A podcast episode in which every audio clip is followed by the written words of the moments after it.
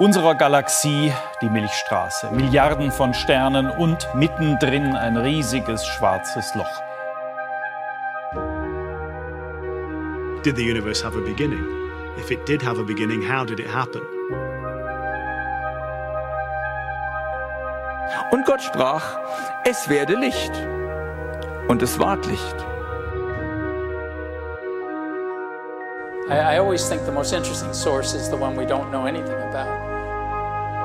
Alles startete mit einem winzigen, hochenergetischen Punkt, der unvorstellbar klein war. Daraus soll unser Universum entstanden sein. Doch was umgab das Uratom? Folge 6 von Raum und Zeit bringt euren Verstand zum Explodieren. Was war vor dem Urknall?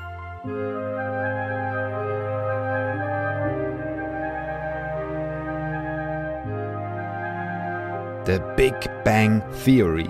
Sie erklärt, wie unser Universum wohl entstanden ist. Der Urknall ereignete sich vor etwa 13,8 Milliarden Jahren. Warum und wie? Darüber ist man sich nicht ganz einig. In der Theorie lief es folgendermaßen ab.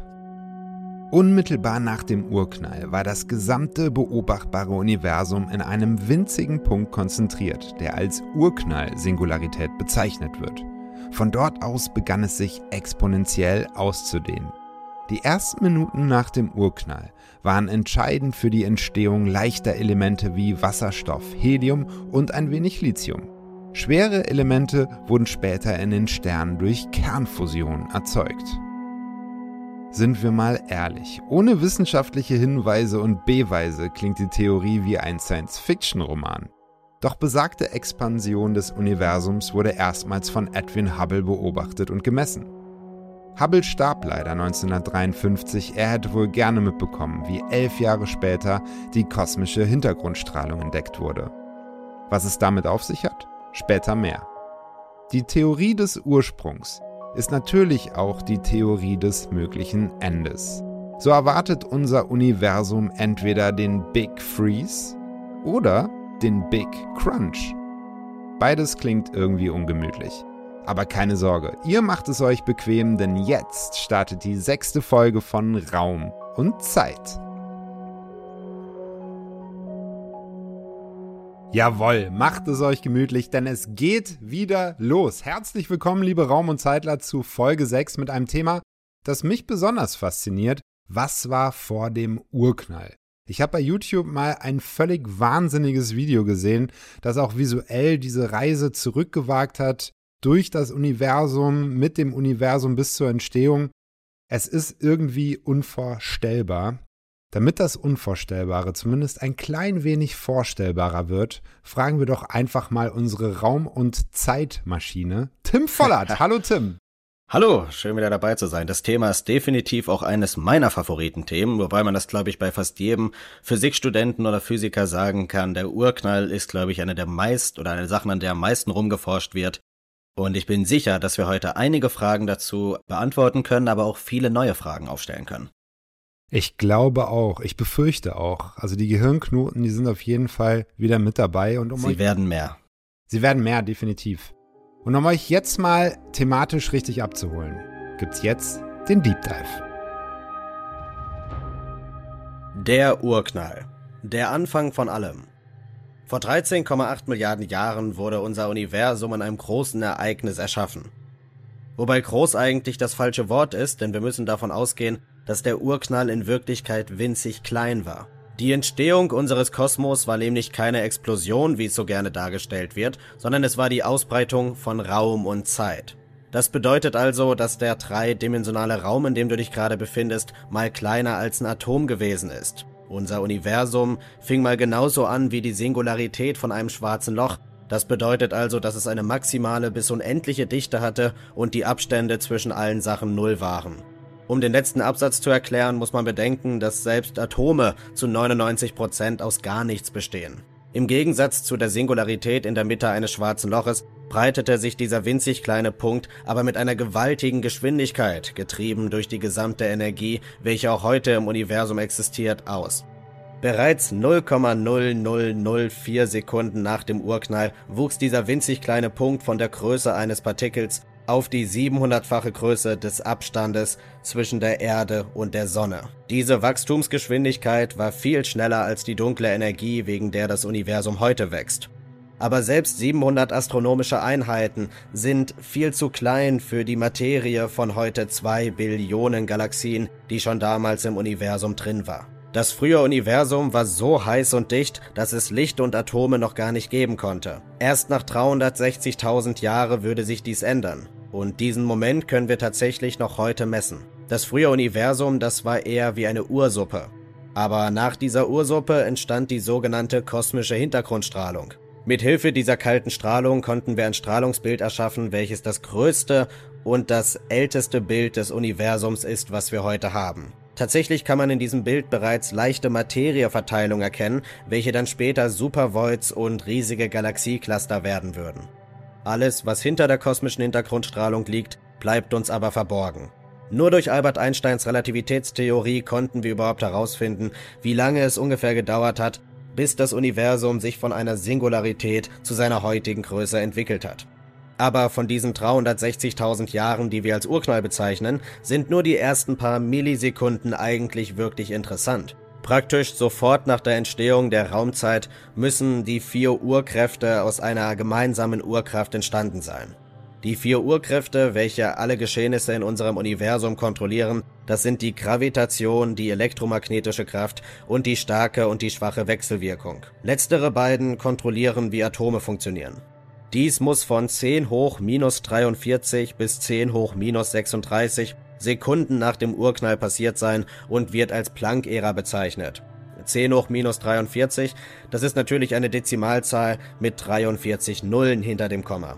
Es ist des Weiteren davon auszugehen, dass 10 hoch minus 37 Sekunden nach dem Urknall ein Prozess namens kosmische Inflation gestartet ist.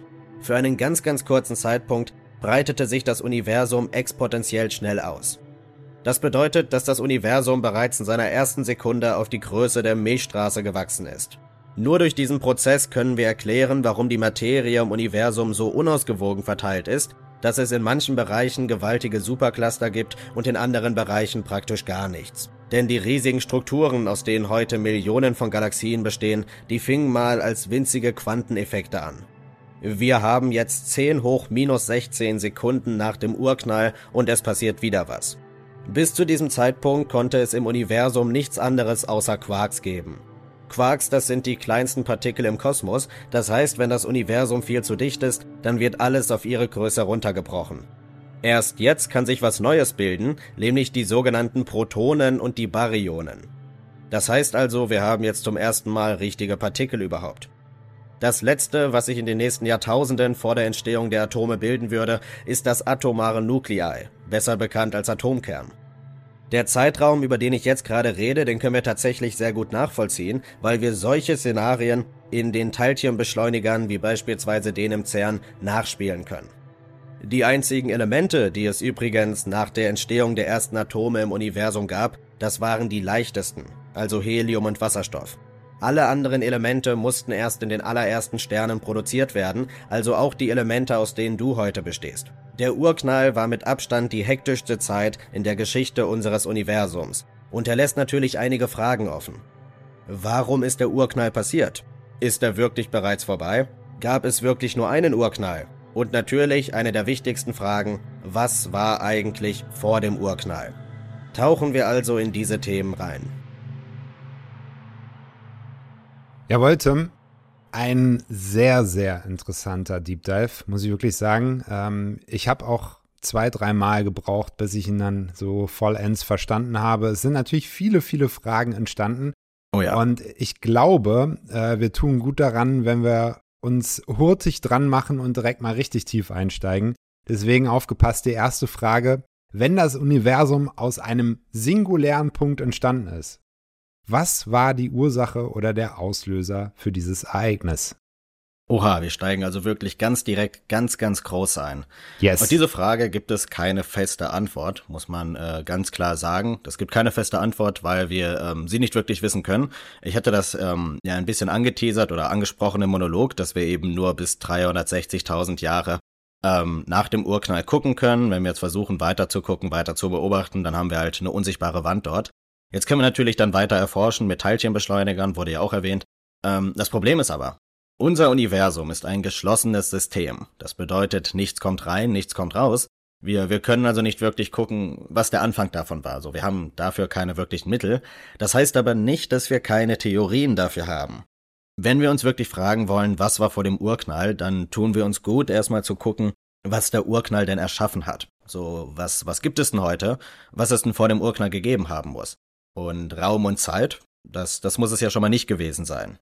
Jetzt muss ich natürlich vorab gesagt haben, ein Ort ohne Raum, das wirkt natürlich sinnbefreit. Das heißt, ich kenne kein Szenario, in dem gesagt wird, vor dem Urknall gab es keinen Raum, aber unseren dreidimensionalen Raum, der wurde wahrscheinlich erst beim Urknall erschaffen. Wenn wir jetzt auf ähm, die Zeit gucken, dann ist das Mysterium da größer. Das liegt daran, dass wir Zeit bis heute nicht ganz verstehen. Kurzer Rückwurf wieder an unsere erste Podcast-Folge. Das heißt, wir wissen gar nicht, ob es vor dem Urknall Zeit gegeben haben muss. Materie, die wurde ja im Universum produziert. Ähm, das hatte ich im Monolog, glaube ich, nur, das hatte ich im Monolog nur relativ kurz angetastet, die Entstehung der Materie, aber Materie, die gab es auch nicht vor dem Urknall. Das heißt, das Einzige, was bleibt, ist Energie. Das heißt, dass, dass man deswegen sagt, dass die Welt vor dem Urknall ähm, ein neutrales, weil unser Universum neutral geladen ist, neutrales Energiefeld sein müsste, das potenziell niemals einen Anfang und ein Ende gehabt haben muss. Ähm, aber natürlich ist das quasi einfach nur das Grundgerüst, was es gegeben haben kann. Ähm, man muss jetzt nicht davon ausgehen, dass es wirklich nur ein, ein, ein, ein, ein Energiefeld gab, was man sich dann ein bisschen im Kopf wie ein Rastergitter vorstellen kann, sondern das war quasi die Mindestbasis. Generell, um die Frage gleich vorweg zu beantworten, es muss auf jeden Fall irgendwas gegeben haben. Es gibt ja immer Menschen, die die Frage stellen, ähm, wie kann es ein Urknall gegeben haben, wie kann alles aus dem Nichts entstanden sein?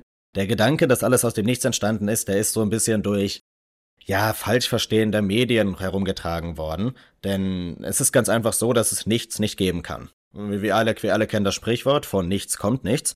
Dementsprechend, wenn du jetzt gerade existierst, ich existiere, das Universum existiert, kann es in der Geschichte der Realität niemals nichts gegeben haben. Wir können also jetzt schon mal festhalten, egal was es vor dem Urknall gab, unser Universum ist 13,8 Milliarden Jahre alt, unsere Realität muss per se unendlich alt sein. Also wir, wir haben ja im Grunde jetzt hier ein Problem. So, wir haben wir können entweder davon ausgehen, dass unsere Physik außerhalb beziehungsweise in der Welt vor dem Universum auch existiert hat. Dann, ähm, dann können wir Theorien aufstellen. Das kann natürlich auch sein, muss man ganz klar sagen, dass unsere Physik an unser Universum gebunden ist, dann kann ich dir jetzt tausend Jahre lang alles erzählen und trotzdem falsch liegen. Aber wenn wir davon ausgehen, dass unsere Physik da gewählt hat, dann gehen wir davon aus, dass Quanteneffekte, so sogenannte Quantenfluktuationen, insbesondere das Universum erschaffen ha haben können. Eine Quantenfluktuation, ganz simpel dargestellt, das ist, wenn sehr viel Energie im leeren Raum des Weltalls heutzutage aufeinander trifft, und dann kann aus dem Nichts heraus Materie und Antimaterie produziert werden, Umso mehr Energie aber aufeinander trifft, umso größere Dinge können produziert werden. Also es könnte auch rein theoretisch aus dem Nichts heraus irgendwo im Kosmos irgendwann ein Stuhl entstehen. Also und ein, und ein Antimateriestuhl. Und wenn die sich dann gegenseitig berühren, dann lösen die sich wieder aus, das heißt, äh, lösen die sich auf, das heißt, dann gibt's die nicht mehr. Ähm, aber das ist natürlich schrecklich unwahrscheinlich. Das, diese Prozesse passieren, passieren auf einer Partikelebene ganz spontan. Und Mathematiker haben ausgerechnet, dass es in unserem Universum 10 hoch 10 hoch 140 Jahre dauern würde, bis ein neuer Urknall passieren könnte. Also ist dann eine Zeit, in der das Universum schon lange, lange tot ist. Ähm, aber 10, 10, hoch, 10 hoch 140, nochmal kurz zur Einordnung, das ist eine Zahl mit 10 hoch 140 Nullen. 10 hoch 140 wiederum eine Zahl mit 140 Nullen. Also das heißt, wir reden hier von einer Zahl, die so groß ist, dass wir die niemals aufschreiben könnten auf Papier, selbst wenn jetzt alle Zuhörer für den Rest ihres Lebens Nullen schreiben. Wie auch immer, ähm, das ist ja egal wenn es womöglich unsere Zeit noch gar nicht vor dem Urknall gab. So, wenn Zeit erst mit dem Universum anfing, dann fingen ja Konzepte wie sofort, jetzt, vorher oder 10 hoch 10 hoch 140 eben mit dem Universum erst an. Das bedeutet, dass es zwar eine ewig existierende Welt vor dem Urknall gab, aber weil sie zeitlos war, können wir sie uns nicht vorstellen, denn sobald wir dort landen würden, würde das Universum sofort für uns anfangen. Und die Wahrscheinlichkeit, dass das Universum dann sofort entstehen muss, die kann noch so unendlich klein, und klein sein, solange sie größer als Null ist, müsste das Universum dann eben sofort entstehen. Okay. Ähm, du hast schon mit Quantenfluktuation angefangen, etc. Dazu kommen wir noch. Das dachte ich mir fast. Ja, also ähm, erstmal danke. Äh, das ist ein schönes Roundup zu allem. Aber Grundsätzlich, glaube ich, äh, müssen wir auch einige nochmal so ein bisschen abholen, damit sie sich das, was jetzt aktuell Phase ist, auch vorstellen können, um überhaupt darüber nachdenken zu können, was ist denn vor oder was ist unmittelbar bei der Entstehung äh, des Universums geschehen. Du hast nämlich ganz, ganz am Anfang, in deinem ersten Satz hast du gesagt, äh, man kann nicht raus und nicht rein in diesem Universum. Da musst du vielleicht mal erklären, ähm, warum kann man das nicht? Also sprich, äh, kann man nicht immer weiterfliegen und äh, was ist denn dann sozusagen, wo man nicht mehr rein kann?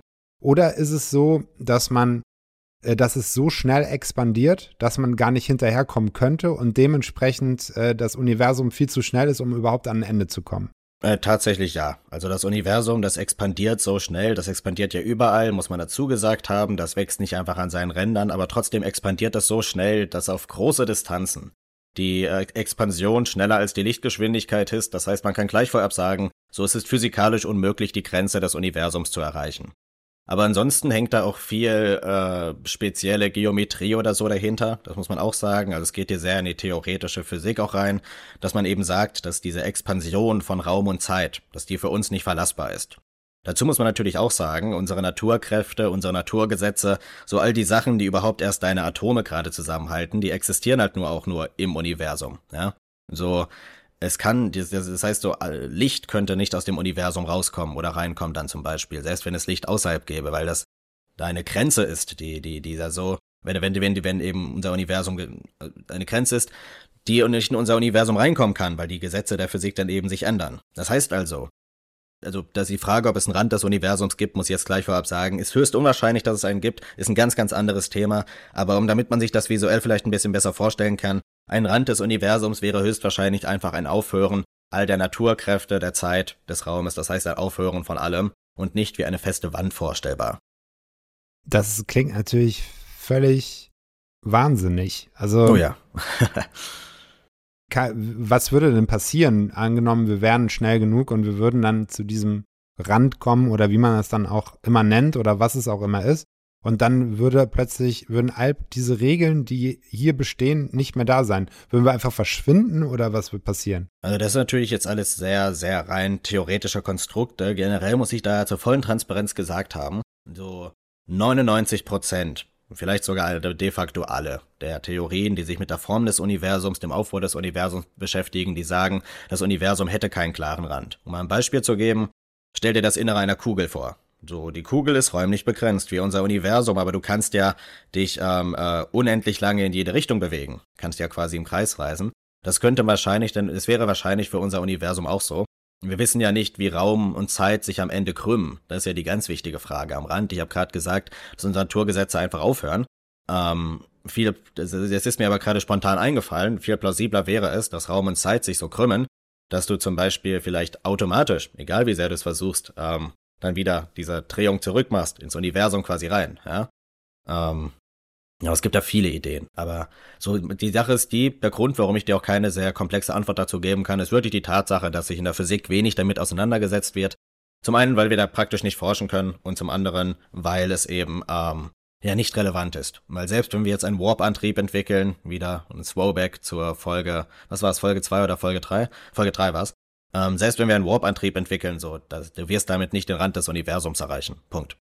Jetzt hast du es äh, schon ein paar Mal erwähnt, Raum und Zeit äh, spielt auch eine wichtige Rolle bei dem oh, Thema ja. heute. Ne? Vor allem, wenn es um die Frage nach dem Vor geht. Was war vor dem Urknall? Zeit und Raum hat wahrscheinlich davor nicht so existiert. Ähm, oder es hat vielleicht existiert, aber ähm, das sah dann irgendwie anders aus. Kannst du uns dazu auch noch mal genauer was sagen und kannst du es versuchen, ja. auf so einfachste Art und Weise zu erklären, Nein. wie sich sozusagen, wie sich sozusagen das vor dann anfühlen müsste, so, ähm, so einfach es geht irgendwie. Also das eine vor, das ich gerade beschrieben habe, das kann ich erklären. Das hier wäre aber vielleicht, außer du hast da was für später geplant, auch eine gute eine gute Möglichkeit, mal die Theorie von Stephen Hawking und Roger Penrose zum ewigen Universum einzuwerfen. Das könnte doch ganz witzig sein in dem Kontext. Erzähl mal. Also wir fangen erstmal an mit deiner Frage. So, es ist unvorstellbar. Punkt. So, das ist die kürzeste Antwort, die ich geben kann. Dein Gehirn ist komplett abhängig von dem dreidimensionalen Raum und der Zeit. Wir haben regelmäßig in meinen Livestreams die Debatte, ähm, ob es höhere Dimensionen gibt. Und da ist die Antwort auch, unser Universum kann es gerade höhere Dimensionen haben, aber du kannst sie halt nicht wahrnehmen. Und einen Ort ohne Zeit kannst du auch nicht wahrnehmen. Was auch ein bisschen daran liegt, dass wir Zeit in unserem Universum, ja, das haben wir ja gesprochen in Folge 1, so verstehen, dass ähm, Zeit eine Sache ist, die quasi entsteht, wenn Dinge passieren und nicht eine Sache ist, die quasi dafür sorgt, dass Dinge passieren. Das heißt also, wenn dann in diesem eben erwähnten Energiefeld irgendetwas Bedeutendes, wie zum Beispiel ein Urknall passiert, dann ist die Zeit halt auch einfach da. Ähm, aber dieses, dieses neutrale Energiefeld war, wie schon gesagt, das darf man jetzt nicht den Fehler machen, einfach die Grundbasis von dem, was es mindestens gegeben haben muss, ja. Du kannst auf diese Grundbasis jetzt ein Multiversum zum Beispiel draufschrauben, du könntest auch ein vorheriges Universum draufschrauben. Wenn du ganz wild sein willst, dann sagst du aber, der, und das hatten eben Stephen Hawking und Roger Penrose einmal gemacht in einer sehr wilden Theorie, dann sagst du, dass der Urknall zwar passiert ist, dass das die Expansion, die richtige Expansion von Raum und Zeit war, beziehungsweise der Anfang der Zeit, dass es das Universum aber schon unendlich lange gegeben hat. Es ist ja so, dass wenn wir jetzt bis zum Urknall zurückkehren, dass das Universum dann ja immer kleiner wird. Es ist ja die ganze, die ganze Zeit gewachsen, es ist immer größer geworden. Und rein theoretisch könnten wir ähm, ja natürlich, also rein theoretisch könnten wir dann ja natürlich nicht wissen, ob diese Singularität, in der alles angefangen hat, ob die wirklich auf diese Art und Weise existiert hat. Also der maximale Punkt, wo die Dichte in die, wo der Abstand von allen Partikeln in jede Richtung null war. Vielleicht ging es einfach noch unendlich viel kleiner als dieser Punkt. Das heißt, ähm, ich kann jetzt mir überlegen, okay, wie klein war das Universum vor 13,8 Milliarden Jahren und dann sage ich, es war subatomar groß. Dann überlege ich, wie klein war es 10 Milliarden Jahre davor und dann war es einfach kleiner. 10 Milliarden Jahre davor kleiner, kleiner, kleiner. Du kannst unendlich lange in die Vergangenheit zurückgehen. Ja? Zahlen gehen unendlich lange. Das heißt, die Theorie ist natürlich auch sehr mathematisch. So, sie ist, sie ist unplausibel aus einer Physiksicht. Aber rein theoretisch könnte unser Universum un unendlich alt sein. Und vor 13,8 Milliarden Jahren hat es nur eben die Größe erreicht, damit auf einmal die Quantenphysik erst möglich war und anschließend die, die normale Physik jetzt gerade und dann konnten eben ganz viele wilde Dinge passieren im Wachstum. Und die waren alle unendlich lange vorher nicht möglich. Ähm, gibt es wirklich Physiker oder Menschen, die glauben, dass diese Theorie wahr ist? Hm, ich glaube nicht. Ich bin mir auch ziemlich sicher, dass Stephen Hawking und Roger Penrose nicht an die Wahrheit dieser Theorie geglaubt haben, sondern dass das ein bisschen ein, ein lustiges Hirngespinst war zu einem gewissen Grad weil man halt sagen kann, okay, Zeit kann halt ein, auch wenn es jetzt gerade begrenzt wirkt, ein schon unendlich lange gelaufen sein und Objekte können rein theoretisch unendlich klein sein, so in der, in der, in der reinen Theorie. Ähm, aber ja, das, das könnte vielleicht nochmal das Konzept ein bisschen näher bringen, dass man auch argumentieren könnte, dass vielleicht der Urknall erst der Anfang der Quantenphysik war, ja, der Anfang, wo Dinge einfach passieren konnten. Gut, jetzt die gängigste ähm, Erklärung äh, für äh, The Big Bang ist, es gibt diesen hochenergetischen Punkt.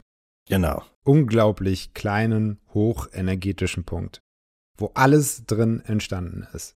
Was ja erstmal völlig, völlig wild klingt, muss man ja sagen, weil wie groß soll dieser Punkt gewesen sein? Richtig winzig, oder? Ich habe die genaue Größe auch nicht mehr im Kopf. Also ich sage immer subatomar groß, also kleiner als ein Atom, aber selbst das ist eigentlich viel zu groß. Also auch viel kleiner als ein Elektron oder sowas müsste der Punkt angefangen haben. Und der muss aber so hoch energetisch aufgeladen sein, dass daraus alles danach entstand. Wie, wie kann man sich das vorstellen? Ist das wie bei einer äh, bei so einer Schlüsselreaktion, wo dann sozusagen auf das folgt, auf das folgt und äh, dadurch ist dann äh, nicht Schlüssel, so eine Kettenreaktion dass sich daraus sozusagen immer was Größeres entwickelt? Oder wie kann man sich das vorstellen, dass aus so einem kleinen hochenergetischen Punkt nachher das Universum entsteht? Im Grunde, also ist es ja stufenweise so gewesen, dass umso größer dieser Punkt geworden ist, die Ausbreitung von Raum und Zeit, ja, umso größer der Punkt geworden ist, dass umso mehr Sachen möglich waren. Also im Grunde ähm, ist die, die, die benannte Kettenreaktion hier die Abnahme der Dichte eigentlich, ja.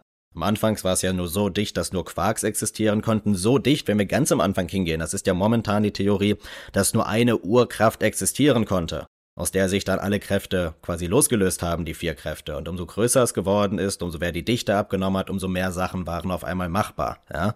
Dann und dann irgendwann konnte halt das heutige Universum existieren. Ähm, das heißt nicht, dass irgendwann das Universum so groß ist, dass dann wieder was ganz Neues möglich ist. Das wäre jetzt keine, keine gängige Theorie, die ich kennen würde.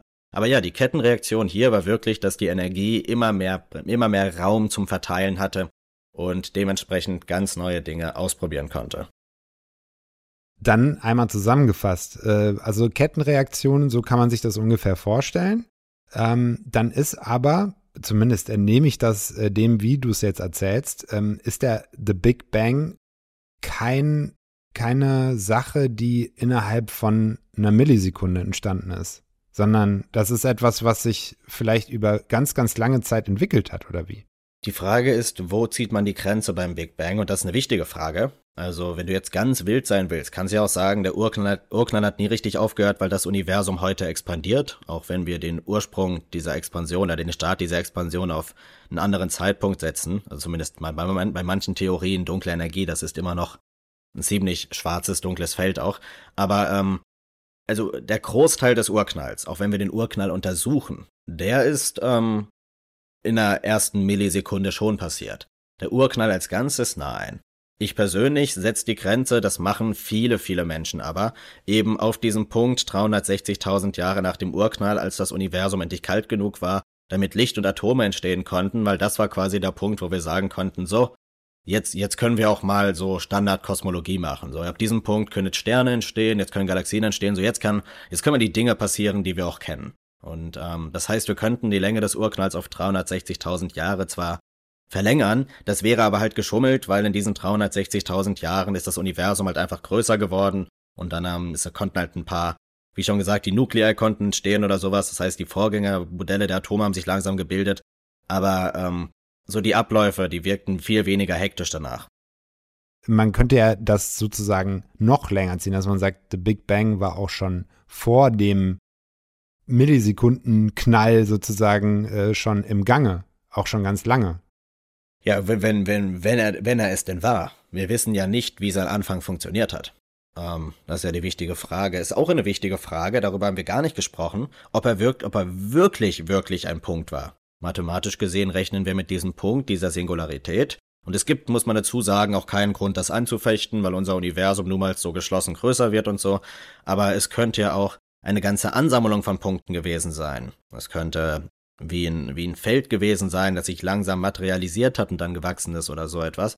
Wir gehen ja von dem Punkt nur aus, weil ähm, uns quasi die Relativitätstheorie sagt, okay, das Universum, das muss einen Anfang gehabt haben und wir können quasi so lange, so weit zurückgehen, zeitlich und räumlich, bis alles, was es im Universum gibt, wenn sich das berührt, wenn das ungefähr dann Null ergibt, also der Abstand zwischen den Dingen, ja? Wenn wir quasi ultimative Dichte haben, wie in der Singularität. Das ist aber Mathe eigentlich nur. Also die ganze Punktsache, das ist die Mathematik dahinter. Wir haben natürlich aber sagen, die Mathematik der, der, der, Singul äh, der Relativitätstheorie, die hat uns bisher nicht sehr häufig belogen. Ja, natürlich, äh, absolut. Äh, ist auch ein schönes Stichwort für äh, den historischen Teil nachher noch. Ähm, grundsätzlich ähm, nähern wir uns ja jetzt gerade in dem Gespräch auch so ein bisschen dem, was die Wissenschaft dann wirklich auch greifbar machen kann. Ja. Also ähm, auch so ein Stichwort wie kosmische Hintergrundstrahlung etc. Ähm, wie können denn experimentelle Beobachtungen und theoretische Modelle uns helfen, die Bedingungen vor dem Urknall besser verstehen, verstehen zu können? Also, wenn wir von experimentellen Beobachtungen und Bedingungen und so sprechen, dann sprechen wir in erster Linie natürlich von Teilchenbeschleunigern. Ja? Ähm, Im Teilchenbeschleuniger wie im CERN können wir eben Materie sehr stark beschleunigen, dadurch können wir sie sehr stark erhitzen, wir können aber auch für eine extreme Dichte sorgen. Dichte und Hitze, das ist ja die Sache, die in diesen 360.000 Jahren, äh, vor, vor, bevor es Atome gab, die da eben präsent war. Man muss aber dazu sagen, diese Teilchenbeschleuniger, die haben momentan noch ihre Grenzen. Also diesen Zeitraum, den ich beschrieben habe, wo sich so die ersten atomaren Nuklei äh, produziert haben und sowas, das können wir alles schon nachfüllen aber wir können nicht diese ersten Millisekunden, die können wir nicht wirklich nachstellen bisher. Zumindest nicht äh, im Ansatz irgendwie zufriedenstellend. Da kommt dann wirklich die theoretische Physik, die Partikelphysik an dem, wirklich an der Kreidetafel sozusagen auch ran, beziehungsweise mit Computermodellen heutzutage, wir sind ja nicht ganz in der Vergangenheit. Ähm, Computermodelle können natürlich gewaltig helfen, weil wir haben halt auch, die haben ja die Beobachtung, wie das Universum sich ausgebreitet hat, wir haben die Beobachtung von der kosmischen Hintergrundstrahlung und wenn wir jetzt mal die kosmische Hintergrundstrahlung als, als Beispiel nehmen, dann äh, können wir die untersuchen mit Computern, können kalte Flecken entdecken. Und es gab zum Beispiel einen kalten Fleck da, das ist jetzt sogar eine sehr wilde Sache, bei der dann die Theorie aufgestellt wurde, dass das Universum dort mit einem anderen Universum in seiner Expansion zusammengestoßen ist. Es könnte sein, dass unser Universum mit einem anderen kollidiert ist kurz nach dem Urknall. Und dann hat man natürlich gesagt, okay, wenn das passiert ist, dann müsste der Stoß sich durch das ganze winzige Universum gezeigt haben. Das heißt, auf der anderen Seite der kosmischen Hintergrundstrahlung müsste er auch sichtbar sein. Das heißt, da hat man das, das auch mit einem Computer analysiert und hat gesehen, okay, wir wissen es zwar nicht direkt, aber dort könnte es auch so eine kalte Stelle geben. Eine kalte Stelle, die würde sich dann heute im Universum als Supervoid abbilden, also als ein Ort, wo es fast keine Sterne gibt. Aber das zeigt zum Beispiel, dass auch wenn es nicht beweist, dass wir in einem Multiversum leben, dass es zumindest dafür erstmal eine, eine solide Ideengrundlage gibt. Und auf solche Arten und Weisen können die helfen und dann natürlich noch mit Teilchenmodellen. Wenn wir jetzt wieder zurück zu den konkreteren Themen, über die wir gerade gesprochen haben, gehen. Es gibt die, eine Teilchenfamilie. Ähm, es gibt auch ganz viele verschiedene Quarks, das ist aber kein sehr spannendes Thema. ähm, es gibt eine, Teilchen, eine Teilchenfamilie, die wir versuchen immer weiter zu ergänzen. Und wenn wir wissen, welche Partikel es gibt und welche Partikel es unter welchen Bedingungen gegeben haben kann, dann können wir alleine wegen der Existenz der Partikel halt ungefähr diesen, diese, diese Kettenreaktion, die du gerade erwähnt hast, natürlich nach, nachvollziehen. Das äh, berühmte Beispiel jetzt gerade ist ja das Higgs-Boson. Im CERN sucht man seit vielen, vielen Jahren nach dem Higgs-Boson, ein Partikel, das angeblich nur ganz kurz während der heißesten Phase des Urknalls existieren konnte das mega gebrechlich ist und das ähm, auf den Otto-Normalverbraucher, aber auch auf viele Physiker nutzlos und sinnbefreit wirkt, aber das zumindest halt unser Bild ergänzen kann. Das ist eine ganz, ganz schwierige Puzzlesuche. Es gibt jetzt einen neuen Ansatz, mit dem wir womöglich bis auf eine Sekunde vor den Urknall gucken können, vielleicht sogar weiter, um genau zu sein, bis auf den Punkt eigentlich, als Gravitation seine Wirkung entfaltet hat und zwar Gravitationswellen. Im Universum gibt es Gravitationswellen. Wenn sich zum Beispiel ein schwarzes Loch sehr schnell durch den Kosmos bewegt, dann kann es Gravitation in Wellenform ausstoßen. Und im letzten Jahr haben Physiker es zum ersten Mal geschafft, das ähm, so zu messen, dass man ein bisschen ein Bild im Weltall malen kann von so Wellen, die ausgestrahlt wurden. Und deswegen gab es die Idee, dass man das vielleicht so weit zurücktragen kann, dass man diese Wellen vom Urknall, die da, die Gravitationswellen, die da ausgestrahlt wurden, dass man die eben einfängt und es schafft ein Bild von denen zu zeichnen und dann quasi irgendein Bild hat von der ersten Zeit des Universums. Wir wissen noch nicht, ob das machbar ist, aber ähm, bis vor kurzem dachten wir noch, dass es unmöglich wäre, dass wir jemals näher dran in den Urknall gucken können. Das heißt, das ist sehr, sehr spannend.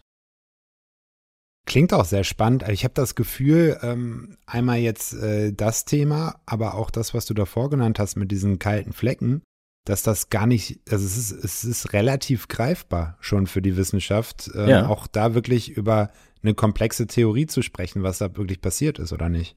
Es ist, ähm, das, das ist, das ist eben auch eine spannende Sache. Also das Thema ist natürlich hoch hypothetisch, theoretisch, wie schon gesagt, tausend Theorien, was vor dem Urknall war. Aber in jede Richtung gibt es momentan Möglichkeiten zu forschen. So der Gedanke, der auch noch sehr weit verbreitet ist, dass wir den Urknall einfach hinnehmen müssen oder sagen können, sagen müssen, wir können es nicht wissen, der besteht nicht. Bei einem schwarzen Loch ist es ja momentan wirklich so, bei der Singularität können wir eigentlich nur sagen, ja, äh, wir, wir können jetzt hoffen, da ist eine Singularität im Inneren des schwarzen Loches. Es ist aber physikalisch unmöglich reinzugucken, Ende der Geschichte. Der Urknall, obwohl der ebenfalls als diese Singularität anfing, der hat nicht dieses Problem. Das ist da wesentlich, wesentlich, äh, äh, da können wir noch wesentlich optimistischer sein. Wenn wir jetzt schon bei den Grenzen des Denkbaren sind, Gibt es Grenzen für unser Verständnis, die uns daran hindern könnten, je, jemals vollständig zu verstehen, was vor dem Urknall geschah? Ja, ja, definitiv. Ähm, oder zumindest nach unserem heutigen Stand. Wir können ja nie wissen, was die Wissenschaft uns noch bringt. Und das ganz konkrete Thema, das mir hier einfallen würde, sind tatsächlich höhere Dimensionen. Ähm, wir haben ja momentan das Problem, dass wir nicht wissen, welche Form das Universum hat, weil wir mal Messungen durchgeführt haben und versucht haben, die Krümmung der kosmischen Hintergrundstrahlung zu sehen. Wenn du die Krümmung kennst, dann kannst du dir ausrechnen, wie groß die Kugel ist, weil das Universum müsste sinnvoll gesehene Kugel sein, wenn es sich aus diesem Punkt ausgebreitet hat. Und da kam zum Beispiel auch heraus, dass es, dass, dass es eine Scheibe ist. Also zumindest nach unseren Beobachtungen. Da gab es jetzt verschiedene Antworten, dass es womöglich daran liegt, dass das Universum viel größer ist, als wir dachten. Nimm ganz viele Scheiben und du hast wieder eine Kugel. Oder, oder ganz viele andere Erklärungen. Aber eine Erklärung, die damals zum Beispiel gefallen ist, ist, dass es sein könnte, dass unser Universum in seinem Inneren vielleicht dreidimensional ist, in seinem Äußeren aber siebendimensional oder sowas, je nachdem, wie vielleicht eine, falls es denn ein Äußeres gibt, wie eine äußere Welt aussieht. Jetzt mal kurz als Disclaimer zwischendurch für die Zuhörer. Es muss nicht eine Welt außerhalb des Universums geben. Es kann auch gut sein, dass sowas wie ein Außerhalb gar nicht existiert. Aber das Konzept von höheren Dimensionen könnte uns hier natürlich trotzdem kneifen, beziehungsweise sehr, sehr stark ausbremsen und ähm, ein komplettes Verständnis da schwer bis unmöglich machen. Klingt äh, verrückt. Also ich habe mir jetzt schon wieder versucht, das äh, siebendimensionale vorzustellen. Äh, ich habe hier irgendwo das... ein Bild davon rumliegen. Ach, tatsächlich? Das ist aber nur für die, die es gerade mit Bild sehen. Also hier haben wir, glaube ich, sogar was achtdimensionales. Ähm, ja, sieht, sieht aus wie ein Gemälde von Pollock oder sowas. Ja, ähm, sieht aus wie etwas, wofür sich Künstler erschießen. Machen wir weiter. ja, richtig. Auf jeden Fall äh, würden wir alle lustig aussehen, wenn wir in so einer Welt existieren könnten. Aber wahrscheinlich wären wir vielleicht dann auch ganz anders. Vielleicht. Ja, vielleicht. Okay. Ja, fair enough. Äh, guter Punkt.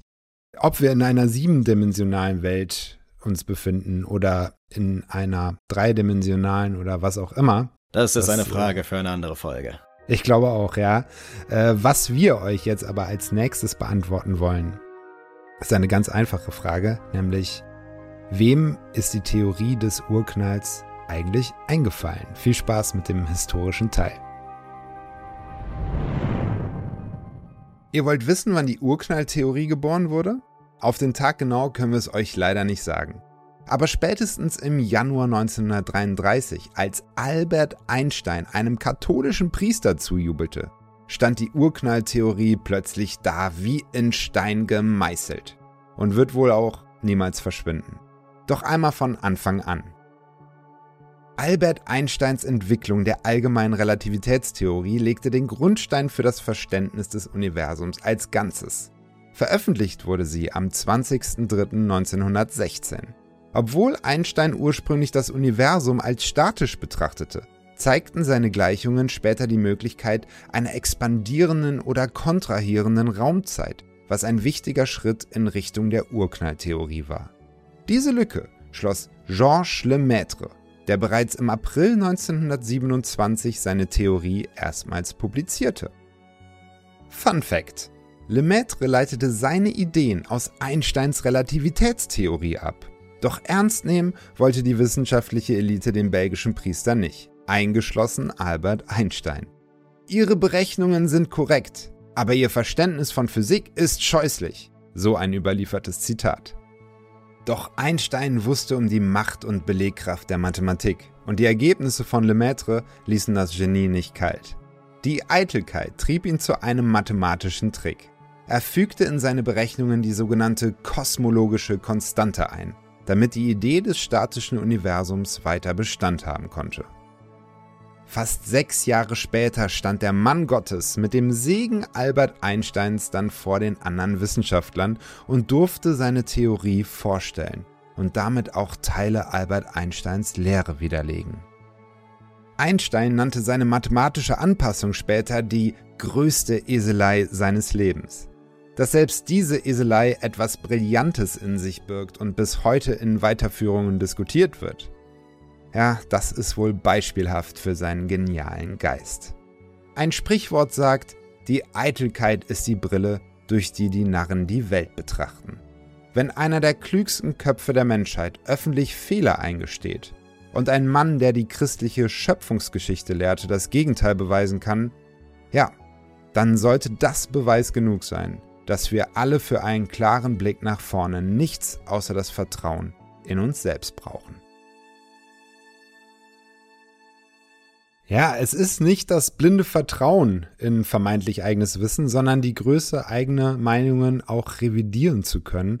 Und das müssen vielleicht auch äh, die großen Denker unserer Zeit, auch in Bezug auf die Theorien des Urknalls. Wir wissen das noch alles gar nicht so richtig. Die Fragen zum Urknall und dem, was davor war, die sind vielfältig und deswegen würde ich sagen, wir steigen jetzt nochmal konkret auf die verschiedenen Theorien ein. Ja. Und ähm, da ist meine erste Frage mal, könnte es vor dem Urknall eine Art präexistenten Zustand gegeben haben, aus dem heraus der Urknall entstanden ist? Jetzt nochmal als Roundup kurz zusammengefasst. Also quasi kein anderes Universum, sondern wirklich so eine ganz andere Sache. Genau. Ja, ja, definitiv. Ähm, das könnte, wie schon gesagt, das eben genannte Energiefeld sein, wenn wir ganz simpel sein wollen. Wenn wir ein bisschen mehr fantasieren wollen, ganz schnell noch, ähm, natürlich das Multiversum. Wenn wir uns ein Multiversum vorstellen wollen, dann können wir ein bisschen, das hat Stephen Hawking sehr schön so beschrieben, an einen äh, Topf mit kochendem Wasser denken. Bei einem Topf mit kochendem Wasser steigen ja die ganze Zeit Blasen auf. Das ist quasi jetzt unser Energiefeld, Quantenfeld, nenn es wie du willst, wo dann durch Quantenfluktuation vielleicht oder durch Sachen, die wir gar nicht kennen oder verstehen können, neue Universen entstehen und die breiten sich dann eben aus die Blasen. Dann sind wir auch wieder bei der Idee von gerade eben, dass unser Universum einen Zusammenstoß hatte. Die könnten andere Blasen während ihres Wachstums verdrängen. Manche platzen sehr schnell, manche werden relativ groß. Ähm, ob die jetzt wirklich platzen, muss man dazu gesagt haben, das sei mal dahingestellt. Aber so wäre tatsächlich sehr veranschaulichend dieser präexistierende Zustand möglich. Ist das schon äh, die Theorie, also die Multiversum-Theorie, in der man sagt, ähm, dass es sozusagen, sind diese Blasen dann jeweils ihr eigener Big Bang und das sind ja. eigene ähm, Universen dann, ja? Genau, genau. Also das darf man nicht verwechseln mit der Viele-Welten-Theorie. Das ist ja eine Theorie, die von Paralleluniversen spricht. Das Multiversum ist da ein bisschen äh, äh ist da ein bisschen allgemeiner noch in dem Sinne, dass die eine Theorie, die viele Welten-Theorie, die wir in anderen Folgen mal besprechen werden, eine sehr, sehr konkrete mathematische Theorie ist mit klaren Vorstellungen. Beim Multiversum sagen wir halt so, alles geht. Also es kann potenziell unendlich viele andere Universen geben und die können ganz andere Gesetze der Physik haben, vielleicht aber auch nur andere Naturkonstanten. Das heißt, die haben auch die Gravitation, die sind das dann, die ist dann anders gepolt. Das wird dann aber bedeuten, dass die meisten von denen schrecklich tot sind. Also du darfst nicht erwarten, dass, dass äh, ähm, da draußen andere Versionen von dir rumlaufen. Das wäre in jedem Szenario schrecklich unwahrscheinlich. Aber um das mal zu verknüpfen, äh, weil das Bild finde ich ganz, ganz schön, diesen kochenden Kochtopf, äh, wo dann diese Blasen entstehen. Ähm, jede dieser Blasen hat sozusagen ihren eigenen Urknall. Oder muss nicht jede, glaube ich, haben, aber äh, können viele haben. Wenn der Urknall der Anfang von Raum und Zeit ist, und jede Blase wäre ja die Ausbreitung einer Raumzeit dann quasi. Also schon, ja. Okay. Ähm, und dieser kalte Punkt, von dem du eben gesprochen hast, wäre das sozusagen, wenn zwei Blasen so gegeneinander stoßen? Ja, genau, das wäre die Idee dahinter. Dass, also wenn wir von einem Multiversum sprechen, dann muss das nicht zwangsweise wie bei unserem Universum sein, wo, wo die Galaxien ja sehr weit auseinander liegen, sondern das kann tatsächlich rein theoretisch ein sehr, sehr dichter Ort sein. Deswegen der Gedanke, also folgendes, man muss vorab eines folgendes wissen. Das Multiversum ist momentan eine Hypothese. Wir haben keinen Beweis dafür, dass es sowas wirklich gibt. Dementsprechend können wir nur sehr wilde Annahmen machen und das ist jetzt überhaupt so die erste Annahme, die sich selbst irgendwie bestätigt hat. Deswegen ist dieser kalte Punkt auch so ein bisschen eine große Sache, auch wenn er gar nicht so viel Aufmerksamkeit bekommen hat, weil wir da eben zum allerersten Mal ein Konzept haben, wo wir eine These aufgestellt haben und diese These hat die hat sich so komplett belegt, tatsächlich, einigermaßen. Also, wie schon gesagt, da wurde noch nicht alles perfekt beobachtet, aber wir können oft sagen, okay, auf der anderen Seite des Universums befindet sich tatsächlich auch so ein kalter Fleck. Die Frage ist dann natürlich, warum hätten wir nur einen Zusammenstoß? Also, wenn das Universum dann doch so dicht ist. Oder gut, die Frage ist natürlich nicht sehr groß, vielleicht sind die Universen doch weiter auseinander. Ähm, ganz, ganz schwer. Also das Thema ist sehr, sehr schwer, auch weil natürlich ich jetzt gerade hier von dem Zusammenstoß von Raumzeiten spreche. So, das ist nicht wirklich eine Sache, für die es jetzt so viel physikalisch-mathematische Grundlagen gibt, weil, äh, surprise, surprise, das passiert jetzt nicht wirklich innerhalb unserer Raumzeit. Aber es ist eine Idee. Es ist eine Idee, genau. Okay. Aber es ist auf jeden Fall hochinteressant. Ähm, wenn man jetzt, wenn man sich jetzt vorstellt, es gibt diese größeren kosmischen Zyklen, welche anderen Ereignisse könnte es auch geben, die zu einem Urknall führen? Du meinst, dann, dann sind wir ja quasi in dem Bereich, wo wir von davon, von, von Kreisläufen sprechen, dass es vor unserem Universum ein anderes Universum gab. Genau. Ja, das ist ja die Zyklentheorie. Da gibt es äh, drei große, es gibt eine vierte, unbekanntere, die können wir aber auch jetzt vergessen. Es gibt drei große, wie das Universum sterben kann. Das ist eben der Big Freeze, der Kältetod. Das ist mit Abstand die populärste. Die passiert, wenn sich gar nichts verändert. Dann gibt es den Big Whip, der passiert, wenn die dunkle Energie jetzt nochmal so richtig auf Turbo gehen würde und so richtig stark werden würde. Dann äh, könnte quasi alles im Universum Stück für Stück auseinandergerissen werden. Die eine Theorie, die aber wirklich einen Zyklus hat, wobei beim Kältetod gibt's da auch was, darüber reden wir gleich. Die eine Theorie, die wirklich einen Zyklus hat, das ist eben der Big Bounce. Der Big Bounce besagt, dass unser Universum sich in einem ewigen Kreislauf aus Tod und Wiedergeburt befindet. Es ist so, dass unser Universum jetzt gerade expandiert und expandiert und expandiert, ja größer wird durch die dunkle Energie, der dreidimensionale Raum wächst, aber er wächst ja nicht innerhalb von Galaxien. Denn in Galaxien ist die Gravitation stärker. Das heißt also, die Gravitation ist der Gegenspieler zur dunklen Energie. sollte in den nächsten paar Milliarden Jahren, und es gibt eine Zeitgrenze dafür, ab einem gewissen Punkt funktioniert das Ding nicht mehr, aber sollte in den nächsten paar Milliarden Jahren die dunkle Energie aufhören zu wirken, dann könnte die Gravitation sagen, jetzt bin ich an der Reihe und könnte quasi alles wieder zusammenziehen. Das würde also bedeuten, dass Galaxien wieder aufeinander zukommen und ähnlich wie bei einem schwarzen Loch dann dieser Prozess passiert, wo Materie immer dichter zusammengedrückt wird, in diese Singularität eben wieder rein. Das heißt, wir bewegen alles wieder zurück in diesen Urknall. Und das bedeutet, dass auch Zeit und Raum da wieder reingequetscht werden. Das heißt, unsere Zeit würde mehr oder weniger aufhören. Und dann breitet sich alles aus der Singularität wieder raus und eine neue Zeit entsteht. Mehr oder weniger ein neuer Raum auch. Und das könnte ein ewiger, ewiger Zyklus sein aus Tod und Wiedergeburt. Würden wir das, würden wir das mitbekommen? Also würden, könnten, würden wir, sagen wir mal, in dem Moment, wo das anfängt, sich wieder zurückzuziehen, würden wir dann das noch so ein bisschen mitbekommen oder ein bisschen, wir, wir würden das weg? ganz, ganz lange mitbekommen. Man muss ah, okay. ja überlegen, wie lange es dauert, bis die Galaxien wieder bei uns äh, angekommen sind, bis die sich erstmal zusammengedrückt haben und dann, wie lange muss sich Materie zusammendrücken, ähm, damit, damit bei uns auf der Erde was passiert. Also es würde lange dauern, wir könnten die Anfänge sehen. Also wir würden jetzt erstmal wahrscheinlich sehen, dass die, ähm, dass Galaxien sich nicht mehr wegbewegen. Das wäre das erste Anzeichen. Und dann könnten wir vielleicht, ich kann dir jetzt aber nicht sagen, wie schnell das anfangen würde, sehen, dass Galaxien sich in die andere Richtung bewegen. Und dann wüssten wir, okay, das passiert bald. Und das wäre, das wäre tatsächlich recht schön.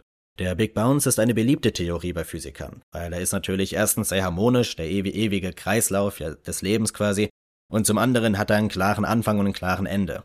Man muss dazu sagen, das heißt nicht, dass du in jedem neuen Universum wieder existierst, es ist keine 1 zu 1 Kopie, aber wenn es natürlich unendlich viele Universen gab, dann muss es dich natürlich trotzdem unendlich mal schon gegeben haben, denn wir sind wieder bei dem, bei der mathematischen Aussage, alles, was eine Wahrscheinlichkeit größer Null hat, muss natürlich passieren, wenn man unendlich viel Zeit hat. Die populärste Theorie ist das ja nicht gerade. Viel populärer, weil wir eben nicht wissen, wie die dunkle Energie funktioniert und sie gerade beschleunigt und nicht langsamer wird. Viel populärer ist der Kältetod. Der wird am ehesten passieren. Das heißt, alle Dinge entwickeln sich ewig weiter. In 10 hoch 3000 Jahren stirbt das Universum. Das ist so ein langes Thema, das packen wir, glaube ich, am besten auch in eine andere Folge rein. Wie auch immer, ähm, danach kommt nicht zwangsweise irgendwas. Da ist der springende Punkt. So, es muss nicht dann, es kann sein, dass unser Universum bis in alle Ewigkeit danach tot ist, ab und an eine Quantenfluktuation mal kurz irgendwas Neues erschafft, alle Trilliarden, Trilliarden von Jahren, aber nie wieder daraus was Neues entsteht. Das heißt, dann hätten wir quasi keine Vorlage, wie ein neuer Urknall passieren könnte, bis in 10 hoch 10 hoch 140 Jahren. Darüber haben wir ja gerade schon gesprochen. Das heißt, dann würde es quasi richtig, richtig, richtig lange dauern, bis ein neuer Urknall passiert, aber nur weil das für uns so implausibel wirkt, dass man ja wirklich so, also das Universum stirbt in 10 hoch 3000 Jahren nach dem Kältetod und dann haben wir diese Phase, die für die Unendlichkeit eigentlich gar kein Wort ist, weil die so lange ist, bis der Urknall passiert, das wirkt dämlich für uns, aber das kann dem Universum ja egal sein, wie wir das finden. Aber dann eine Frage dazu. Du hast ja jetzt gerade vom Big Freeze gesprochen. Ähm, und du sagst, ähm, dann, wenn man eben diese 10 hoch äh, 140 oder was auch immer, ja, also diese unvorstellbar lange Zeit, äh, wartet, dann könnte wieder etwas Neues entstehen. Sprich, ist der Big Freeze-Zustand in dieser Theorie dann auch der Zustand vor dem Urknall? Das tatsächlich ja. Also das wäre dann ein bisschen unser, tatsächlich wäre das dann unser zeitloses Energiefeld, denn Energie bleibt ja immer erhalten, die geht nie verloren. Und man sagt, dass wenn das Universum stirbt, also wenn, wenn, wenn, wenn es keine Sterne, keine Planeten, sonst mehr was gibt, wenn nichts mehr miteinander interagieren kann und niemand mehr zugucken kann, dass Zeit dann irrelevant ist. Zeit hört nicht auf zu existieren in diesem Zustand, in dem die wirklich einfach vorbei ist, sondern es macht halt keinen Unterschied, ob du jetzt dort bist oder in einer Milliarden Jahre. Es hat sich nichts geändert. Das heißt, ja, das stimmt tatsächlich. Dann, dann wären wir jetzt, dann hätten, dann hätten wir jetzt, darüber habe ich gar nicht nachgedacht bisher. Deswegen guter Einwand. Dann hätten wir jetzt tatsächlich wieder den Kreislauf zum Energiefeld vor dem Urknall. Es ist natürlich interessant, weil grundsätzlich die Big Freeze-Theorie so im Sinne der Entropie natürlich auch irgendwie Sinn macht, ne? Dass man sagt, man hat äh, so und so viel Energie und die ist irgendwann aus und dann friert alles zu. Ist es deswegen, ist es das auch als, ähm, sagen wir mal, aus, aus dem Kopf eines wirklichen Wissenschaftlers heraus, das der Grund, warum man sagt, man tendiert eher zu dieser Theorie oder gibt es da auch noch andere Der konkreteste Grund ist, wie schon gesagt, die Tatsache, dass das halt ganz konkret das ist, was passiert, wenn jetzt alle Dinge einfach weiterlaufen, wie sie gerade laufen. So, für alle anderen Theorien, es gibt noch den Big Snap, den habe ich jetzt nicht erwähnt, muss aber auch nicht. Ähm, das sind alles Theorien, die haben ein Aber, die brauchen irgendwas. So was, wenn die, wie gerade beim Big Bounce, was, wenn die dunkle Energie aufhört. Es gibt kein Anzeichen dafür, Punkt. Aber dazu kommt tatsächlich auch die Entropie. Für die Entropie macht das alles schon ganz Sinn. Also die Entropie ist ja eine treibende Kraft, für alle, die sie nicht wissen. Das gehört zum zweiten Hauptsatz der Thermodynamik. Das ist eigentlich keine Kraft, sondern eine Maßeinheit. Und diese Maßeinheit, die besagt, dass ähm, alle Dinge im Universum so kleinteilig und energielos wie möglich sein wollen. Das heißt also, die, so, so ein Planet oder sagen wir lieber ein Stern. Ein Stern, der möchte gar nicht viel Energie haben und ganz groß sein, sondern am liebsten wäre der in all seine Einzelteile zerlegt und praktisch unsichtbar mit irgendwelchen Messgeräten. Und dahin entwickelt sich alles. Alles muss eines Tages sterben, auch das Universum selbst. Und das macht Sinn. Also das ist einfach, das ist die eine Theorie, die sehr in sich geschlossen Sinn macht, ohne Wenn und Aber, könnte man sagen. Jetzt hast du eben schon über Quantenfluktuationen gesprochen. Welche Rolle spielen denn diese Konzepte von Quantenfluktuationen und multiversalen Theorien bei der Erklärung äh, dessen, was, sagen wir mal, vor dem Urknall geschehen ist? Also das Multiversumskonzept. Das ist ein sehr schönes Konzept, das mögen wir sehr gerne, spielt generell aber eine sehr geringe Rolle. Es spielt deswegen eine geringe Rolle, weil du das gar nicht brauchst, um Dinge zu erklären. Wir haben ja gerade über das Energiefeld gesprochen. Ähm, könnte das Energiefeld eben der Kochtopf sein, in dem nicht nur unser Urknall passiert, sondern ganz viele? Ja, könnte er. Brauchen wir aber all die anderen Universen dann, um unseren Urknall zu erklären? Nicht wirklich. Wir können einfach erstmal eine Theorie aufstellen, was vom Urknall war und dann quasi diese Theorie mal tausend nehmen und sagen, wir haben ja ein Multiversum mit tausend Urknallen. Ähm, wenn wir jetzt auf die Quantenfluktuation gucken, dann ist es so, dass es nicht gerade viele Konzepte gibt, gelinde gesagt, die erklären könnten, wie ich weiß, das Phrasing sollte ich eigentlich nicht benutzen, aber mehr oder weniger Dinge aus dem Nichts entstehen. Nochmal, es ist hier nichts aus dem Nichts entstanden, es hat was vorgegeben, aber dass, dass Materie und sowas aus reiner Energie produziert wird, das kennen wir nur auf der Quantenebene. Da, dafür gibt es keinen Counterpart. Das heißt, das hatte ich ja am Anfang dieses Podcasts in der Folge mal gesagt, das heißt, ähm, wenn wir davon ausgehen, dass unser Universum mit unseren Gesetzen der Physik produziert wurde, dann wäre die Quantenfluktuation the way to go.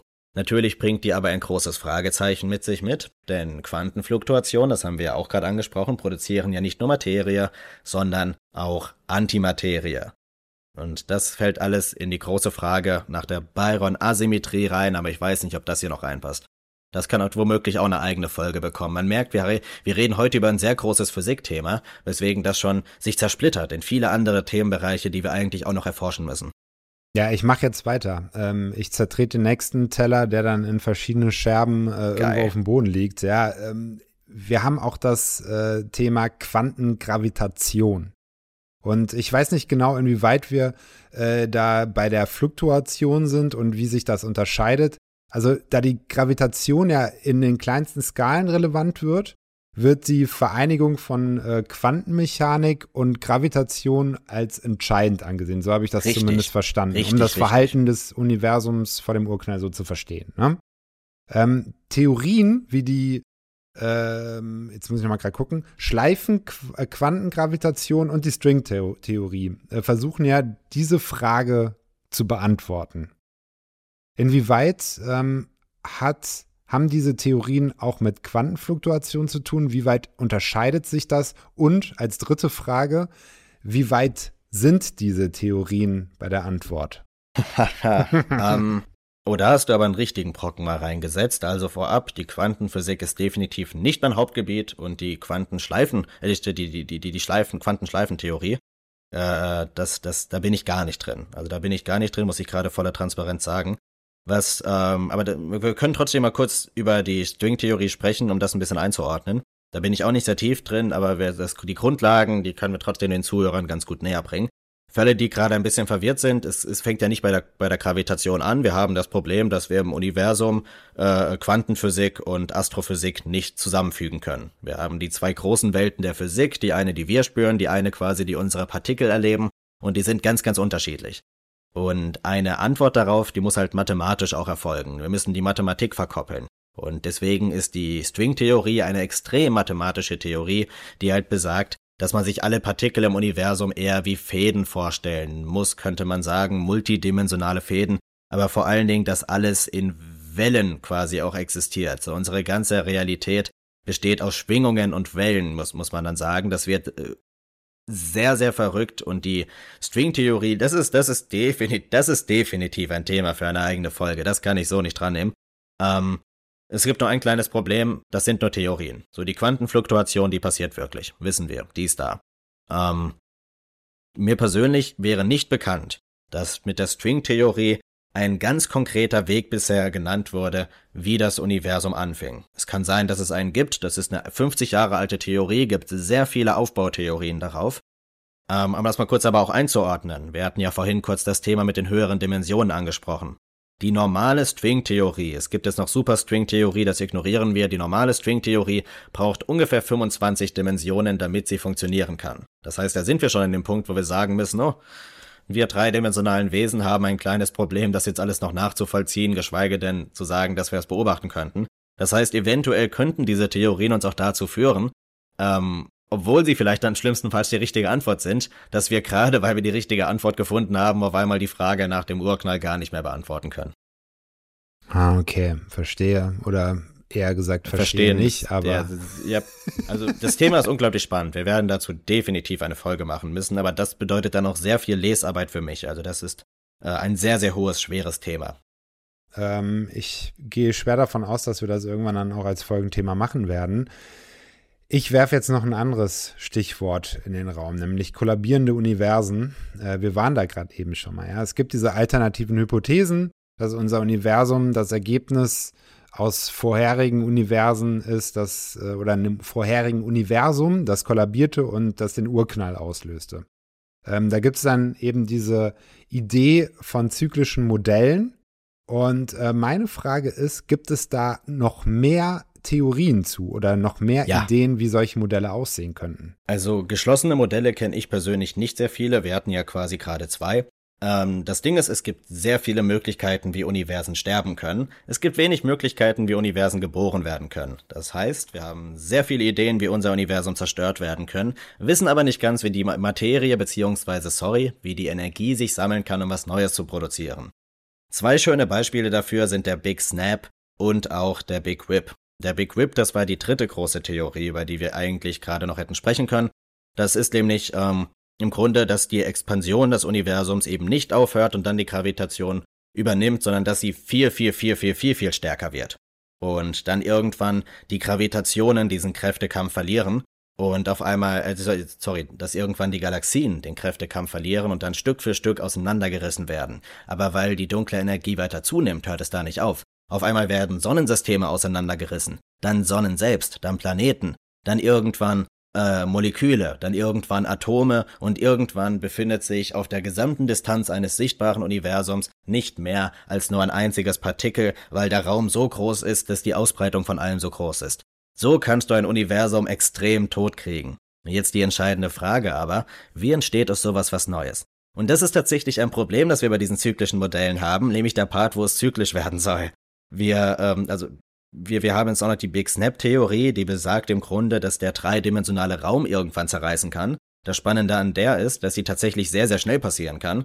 So noch vor dem Tod unserer Sonne könnte das rein theoretisch passieren, weil einfach dann die Informationen, also es gibt eine ganze Informationstheorie noch, das ist jetzt ein, ich weiß nicht, ob das ein Fass ist, das wir aufreißen können, aber dass der, dass das gesamte Universum mit in, in, Informationen gefüllt ist und dass die irgendwann so weit verteilt sind einfach, dass die quasi auch zerreißen, dann zerreißt das das drei, der dreidimensionale Raum, dann zerreißt quasi auch unsere Zeit.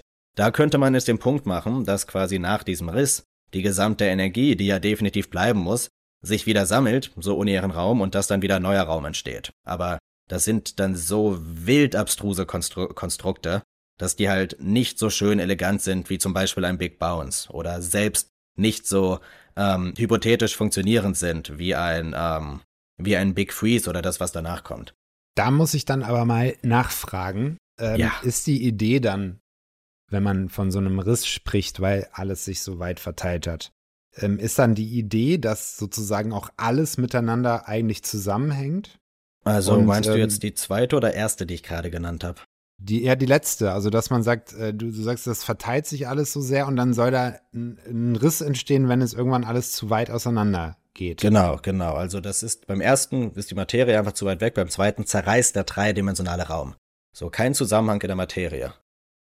Ah, okay. Also das hat nicht damit zu tun, dass man jetzt irgendwie die Idee hat, alles, was an Info drin ist, hat, hängt irgendwie miteinander zusammen und wenn das irgendwann zu weit auseinander ist, dann gibt es diesen Riss.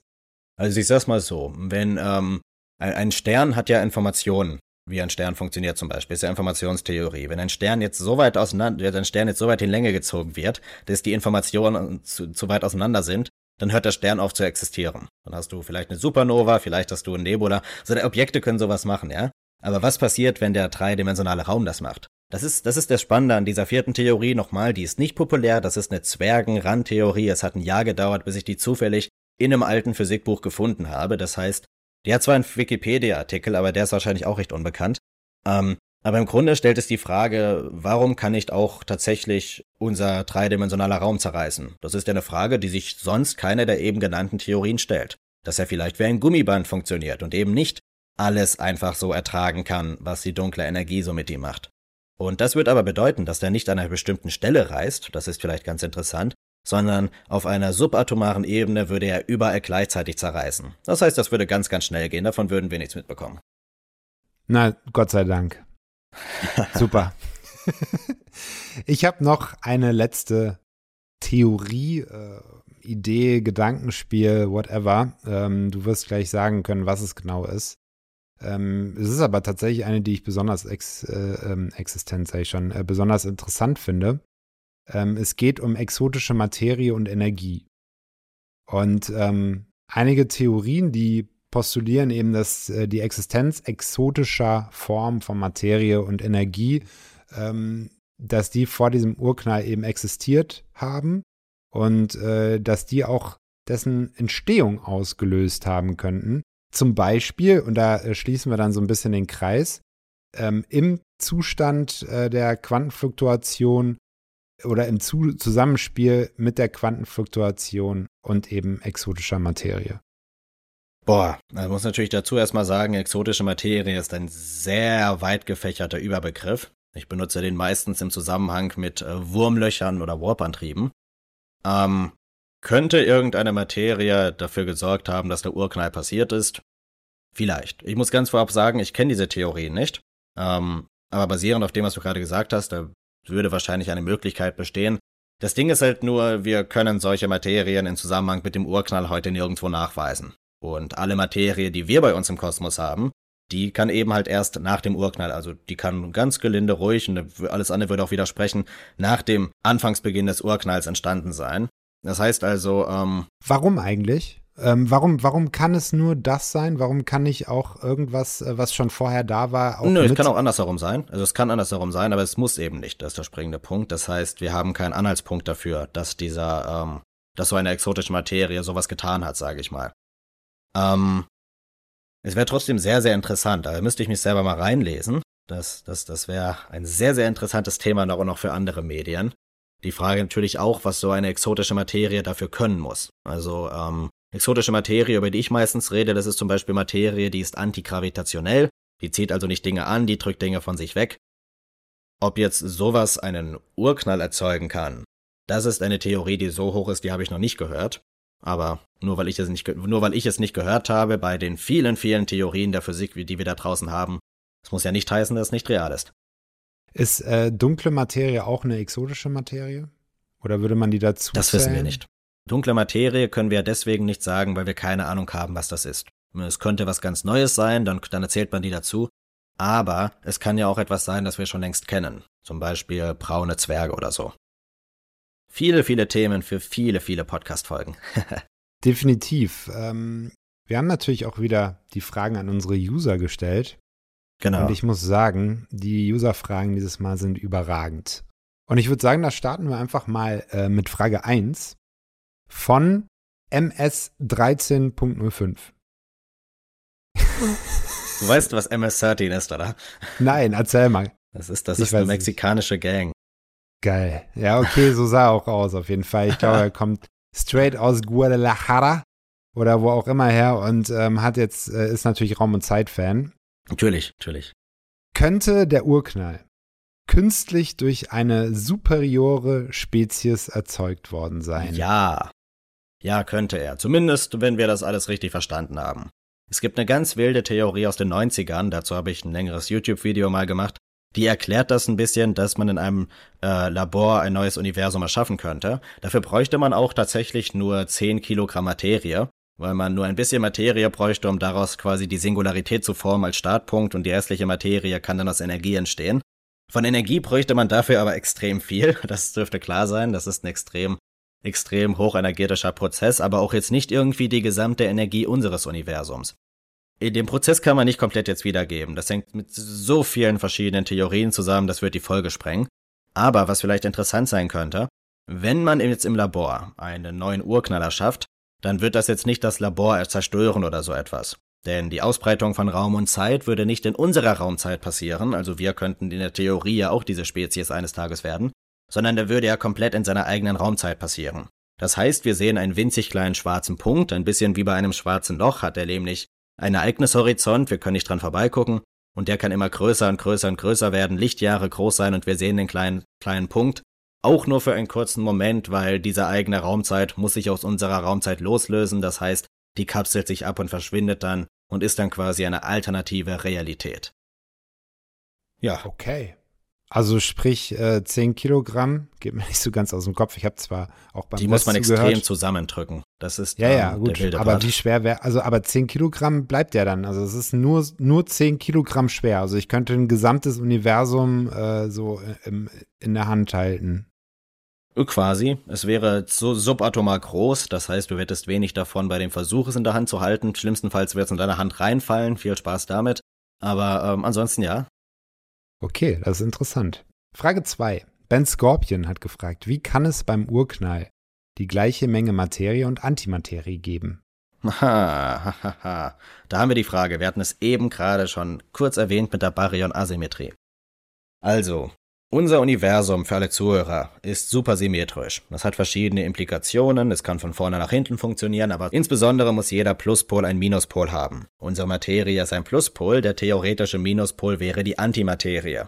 Materie und Antimaterie hatten wir eben schon erwähnt, die sind eigentlich recht gleich. Die sehen gleich aus, es könnte Antisterne, Antigalaxien, in der Theorie Antimenschen geben. Wenn die sich aber gegenseitig berühren, Materie und Antimaterie, löschen die sich aus. Jetzt ist es so, dass wir da draußen im Kosmos nirgendwo Antimaterie finden können. Wir wissen, dass sie existiert, weil wir sie auf der Erde produziert haben. Nee, wir müssen jetzt aber davon ausgehen, dass es sie gibt. Und wir haben natürlich das Problem, oder dass es sie irgendwo gibt, und wir haben natürlich das Problem, ähm, dass wenn 50% Materie und 50% Antimaterie im frühen Universum wären, das ist richtig, dass die sich dann einfach annullieren würden, auslöschen würden. Das, dann dürfte es heute gar nichts geben.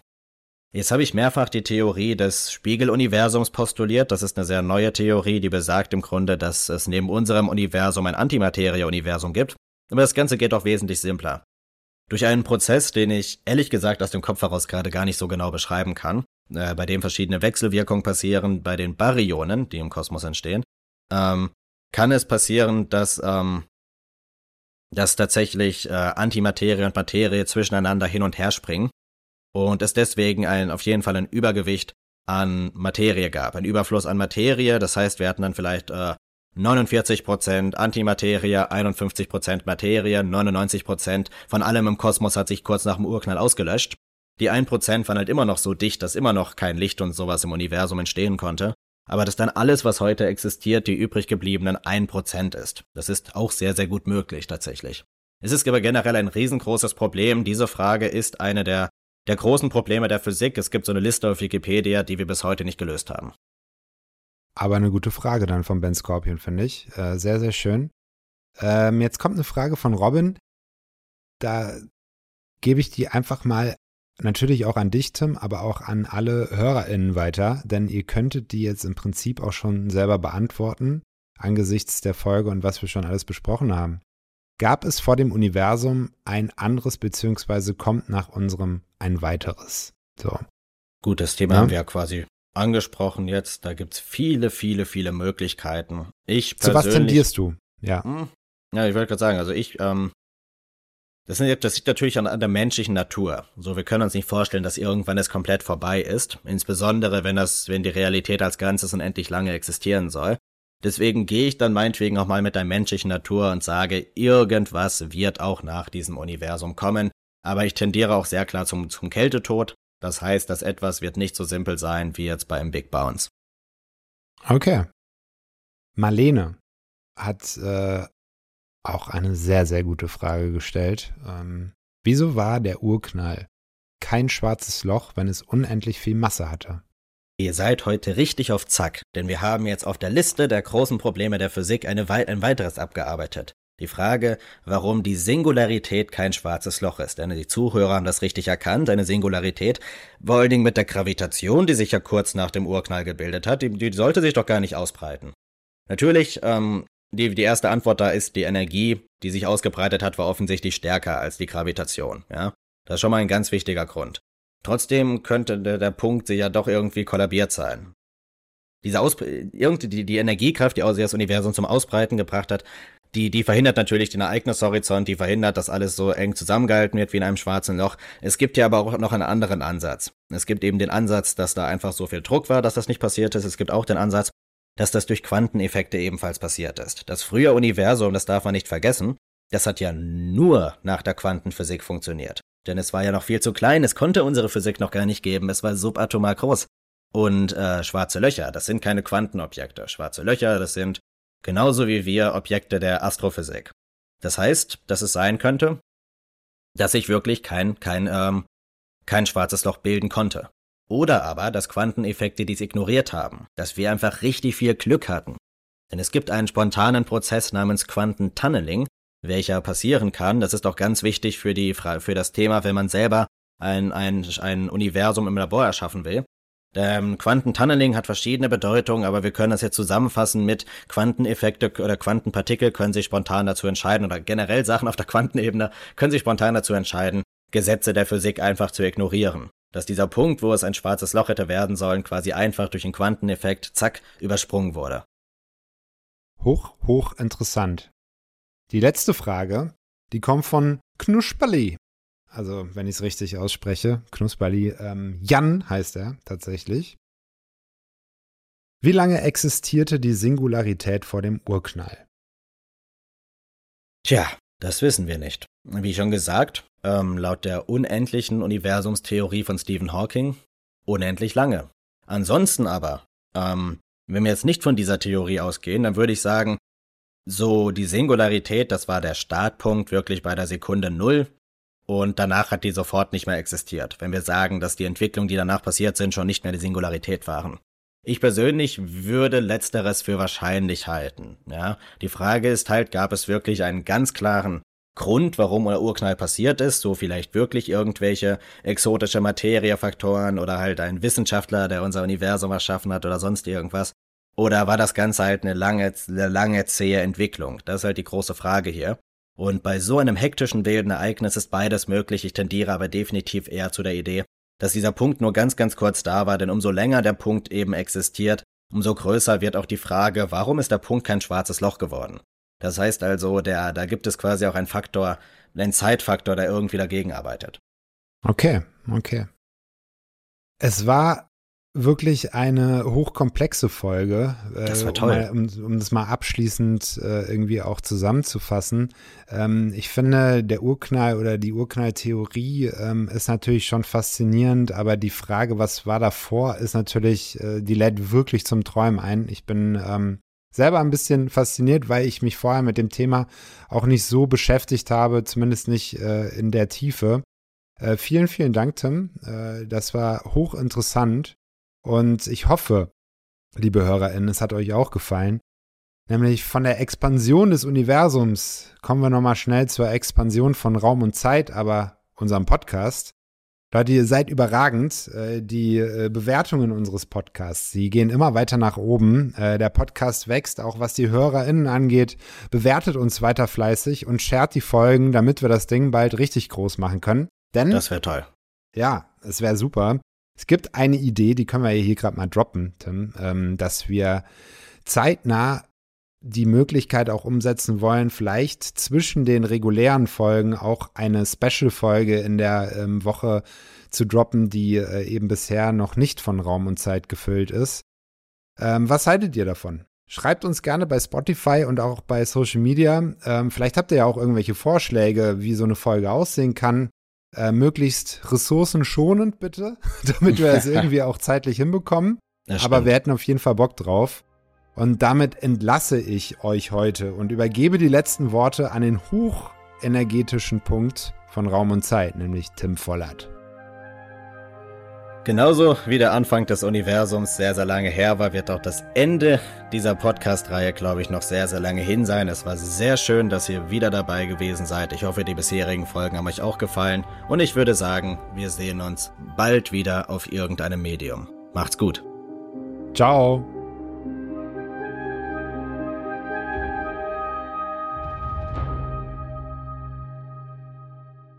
Zucker Studios